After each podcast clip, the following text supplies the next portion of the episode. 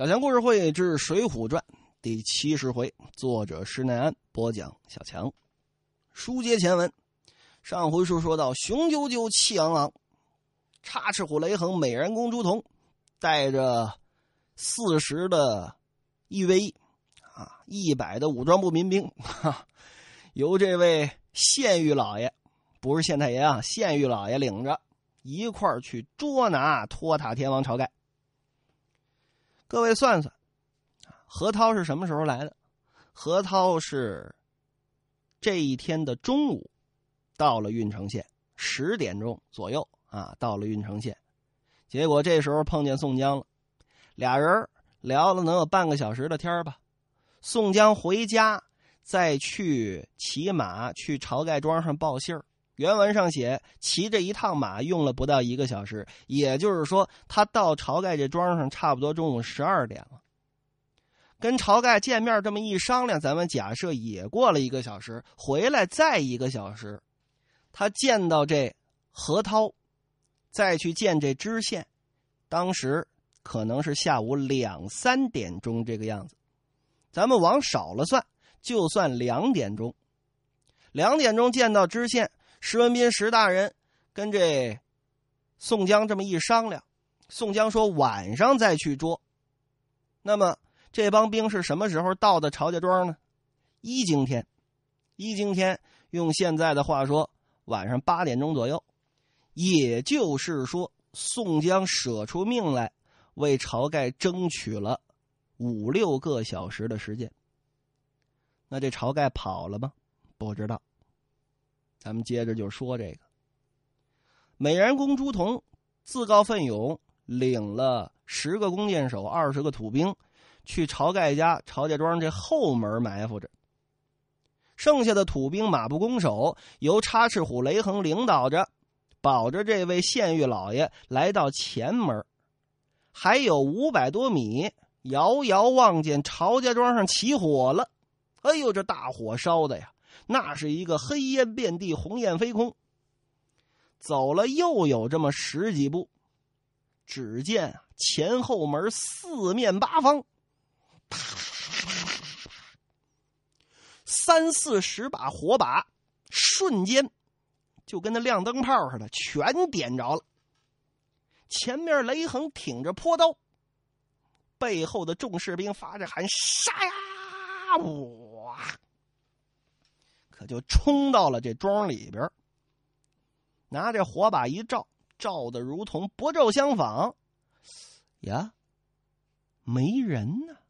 这会儿就听后边有人在叫：“抓呀，拿呀！前面的快抓人呐！别让这晁盖跑了哇！”那怎怎么这么乱呢？怎么回事啊？嗨，晁盖啊，主人公光环。啊，他算半个主人公啊！主人公光环迸发。这朱仝跟这雷横都跟晁盖是哥们儿。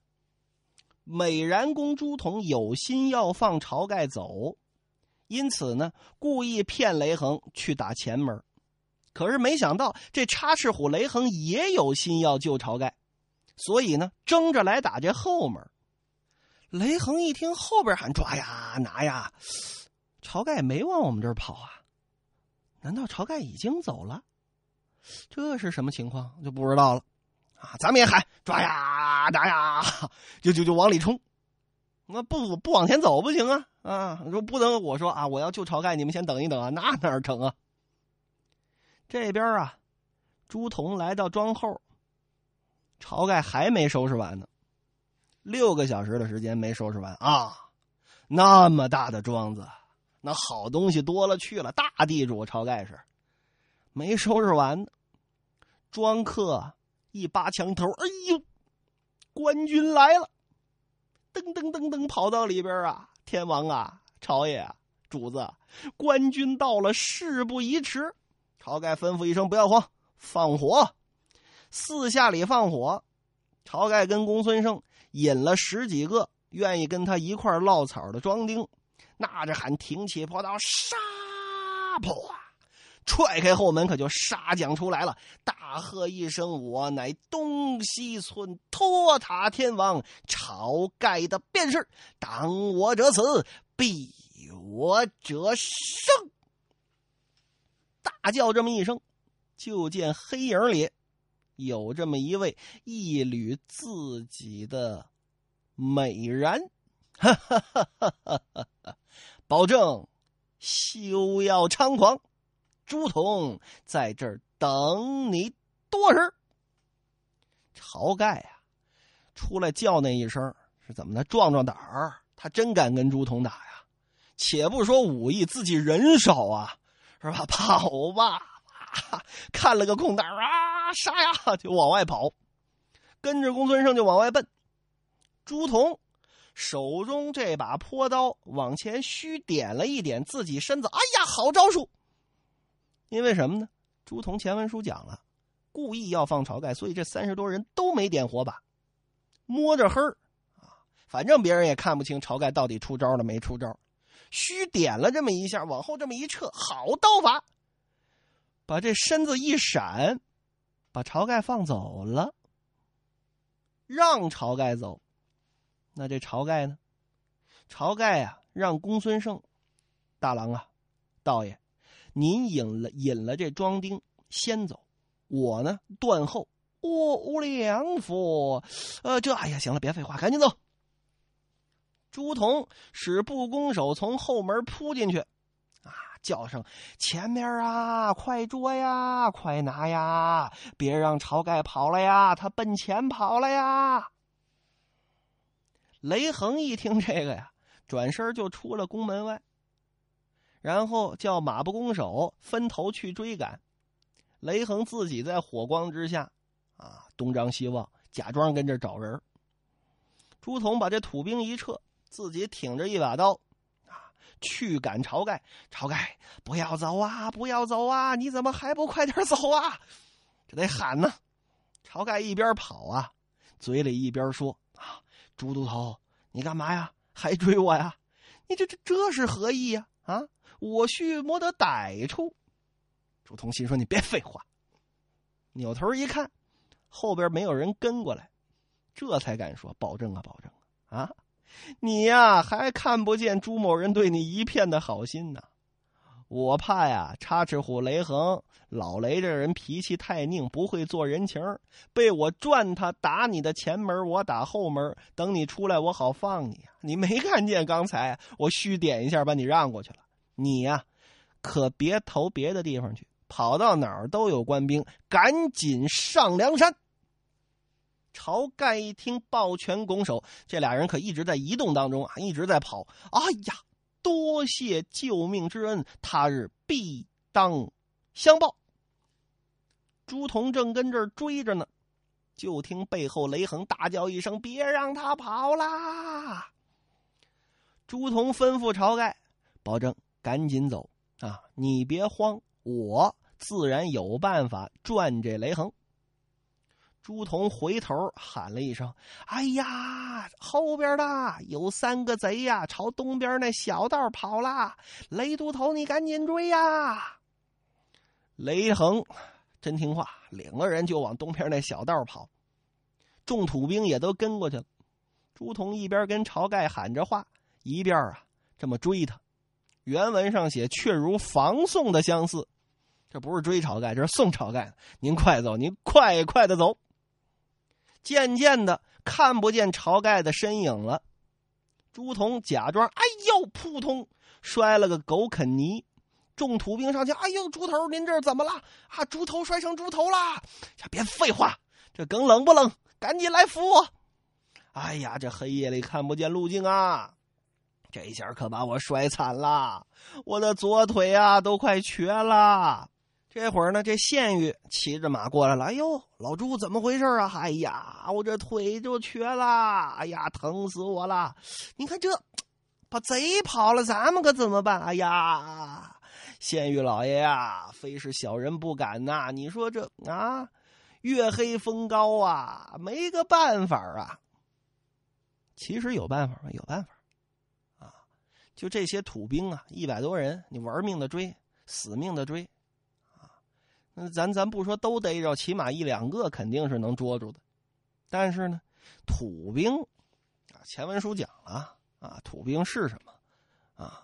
他没必要啊，家里老婆孩子热炕头，我我凭什么费这个劲呢？啊，他砍了又发配，又发配不了我，是吧？都是这官老爷发配啊。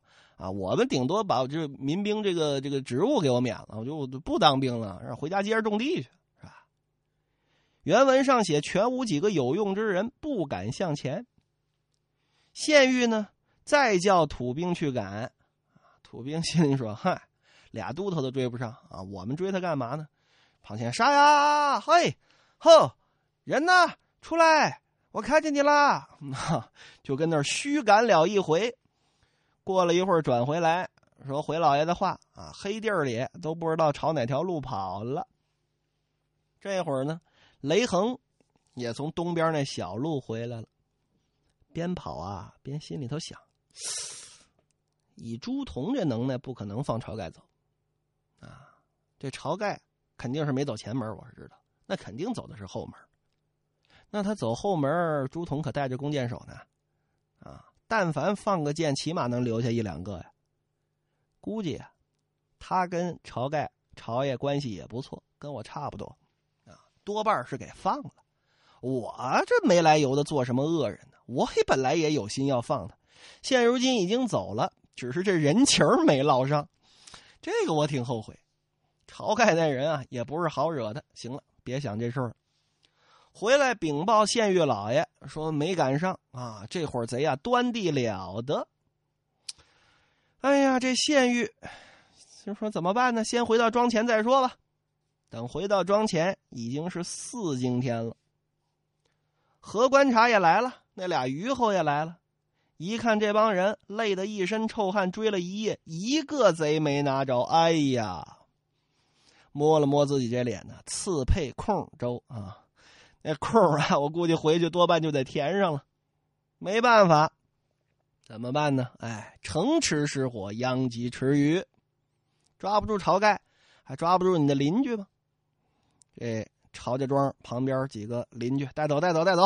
啊，你你肯定有奸细啊，你你你肯定肯定是跟你有干系啊，要不然怎么能出这事呢？带走！你说这帮老百姓招谁惹谁了？也难怪这帮百姓造反呢。把这些众邻居借往郓城县，石文斌、石知县一宿没睡觉，就等这信儿。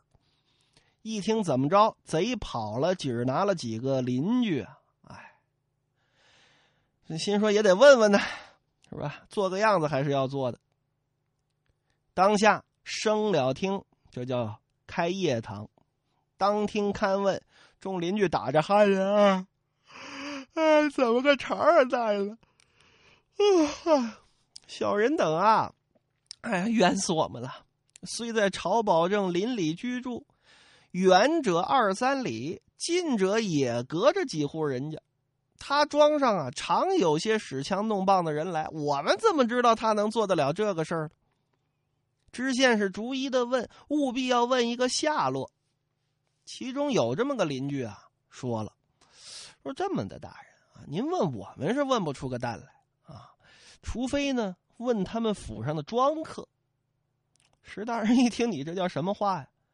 啊，不是听说他们家庄客都跟着走了吗？嗨，有那个不愿意走的，啊，还跟着本乡本府待着呢。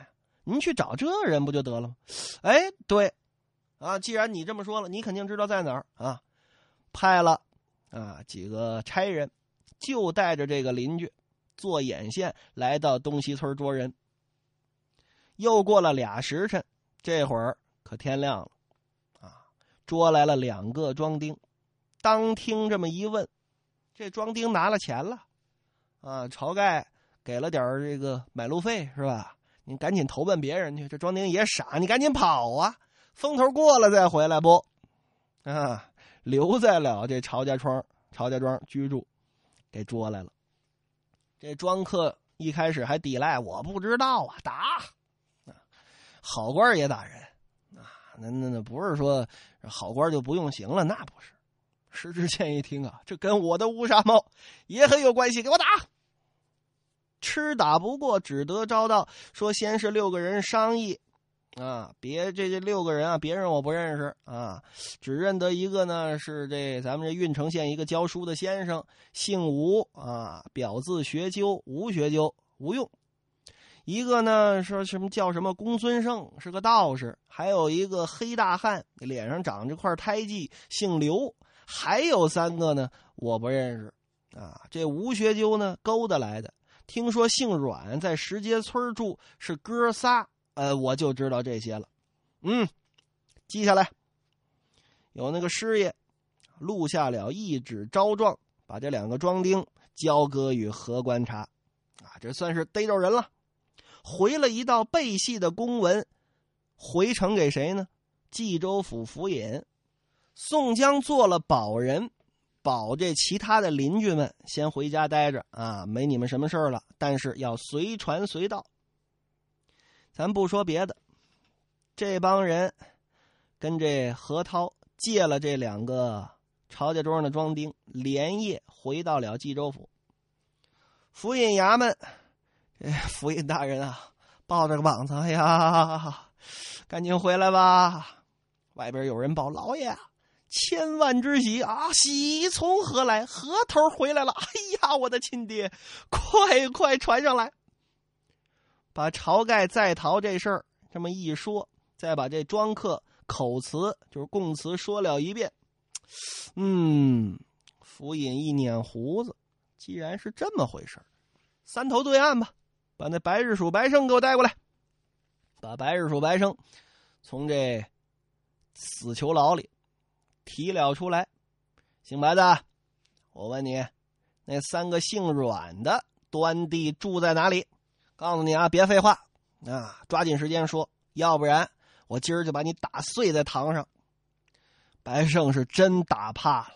哎呀，这这老爷别打别打啊！那三个姓阮的，一个叫立地太岁阮小二，一个叫短命阮郎二郎阮小五，一个叫活阎罗阮小七都跟这石碣村住。哼，你不是说不知道吗？啊，这现如今怎么都知道？行行行，我我先不问你这个啊，你告诉我，剩下那三个叫什么呀？啊，一个叫智多星吴用，一个叫入云龙公孙胜，还有一个叫赤发鬼刘唐。嗯，好，既有下落，白胜啊，呃，好样的。啊，反正我不再打你了啊，那就是把你借到这个大名府，或者说是东京汴梁的时候，啊，蔡太师或者说梁中书再怎么收拾你啊，反正我这不打你了，啊，去死囚牢待着去吧。又喊过了何涛何观察，派他去石碣村，赶紧把这几个贼拿过来。何涛领了旨意，下得厅来，又到机密房中跟手底下这帮兄弟们商量。这帮做工的一听，这个石碣村啊，知道就在咱们冀州府啊，嗯，紧靠着水泊梁山，那儿可都是茫茫荡荡的芦苇巷子啊！若不得大队的官军，啊，这舟船水军过去，谁敢去那儿捕贼捉人呢？何涛一听，这也在理儿咱人少啊，找个机会上堂，再跟这府尹说啊，大人。这石碣村啊，有湖有水，正傍着水泊梁山，周围尽是些深港水岔、芦苇草荡，闲时也能兀自劫人。莫说现如今这梁山伯，梁山泊啊，可有强人、土匪跟里边。若是不起得大队人马，如何去那儿捉人呢？嗯，也对。好，我给你批一纸公文，你去巡检衙门。点五百官兵人马跟你一块去捉，五百人够了吧？哎，行行行行，足够了，足够了。领了台旨，再回机密房，啊，去了巡检衙门，挑选了五百多个人，各自准备好了兵刃器械，浩浩荡荡五百多人，可就奔了石碣村来了。不提他们这边，说说晁盖。晁盖跟公孙胜一把火把这庄院一烧。带了十几个庄丁来到了石碣村半路上整遇见三阮弟兄，各执着器械来迎晁盖的驾来了。接到家里，现如今七星聚义都在阮小五这庄上住着。这时候呢，阮小二已经把老小啊都搬到湖泊里住着了。啊，前文书讲了，他们这家呀，在一个小岛上啊，小主上。说这儿没划着船，你是绝对过不来啊！过来了，我们也有机会，有办法再另跑。接到这儿来，七位就商量吧，商量商量怎么投这水泊梁山。吴用摇着扇子，哎呀，现如今啊，各位也都知道，李家道口那儿有汉地忽律朱贵跟那儿开酒店，招纳四方好汉。但凡要入伙的，得先去投奔他。咱们现在安排了船只，把一应的物件装在船里，送些人情给这位朱贵让他引荐引荐。正跟那儿商量呢，只见几个打鱼的，这都也花钱买通了，来报告：哎呦，几位官军的人马飞也似奔村里来了。晁盖起身叫道：“呵，这厮们敢来！”啊，我们怎么办？赶紧跑啊，先生！得问吴用啊。吴用想了想，呃，二郎啊，说阮小二啊。阮小二一听啊，先生怎么着？你这个地儿，要说水战，你们哥仨行吗？嗨！阮小二一听乐了，无妨，都甭说我俩兄弟，我自己对付他们，也让那帮人啊起码死一大半，都死在那水里。啊！公孙胜跟旁边一摆手，哎，无量寿佛，各位休慌，列位休怒，且看贫道的本事。嚯，这法爷要开挂了哈！这到底法师是强啊？晁盖一听，那就这么的吧，我拿个总啊，刘唐兄弟，你跟学究，且把财富老小都装在船上。先去李家道口，啊，李家道口那儿也有河呀。你去的左边厢，跟那儿等着。我们这儿看些头饰，随后便到。阮小二呢，挑了两只稍稍大一点的船，把娘啊、老小啊、家中的这些财产呐，然后这些金银珠宝啊，都装在里边。吴用和刘唐一个人押了一只，叫了七个庄丁摇着船。投奔李家道口去等去了，又吩咐阮小五、阮小七驾着小船，如此这般前去迎敌。众人计较已定，要战这位何观察，这才引出来《水浒传》精彩回目：林冲水寨大并火，晁盖梁山小夺魄。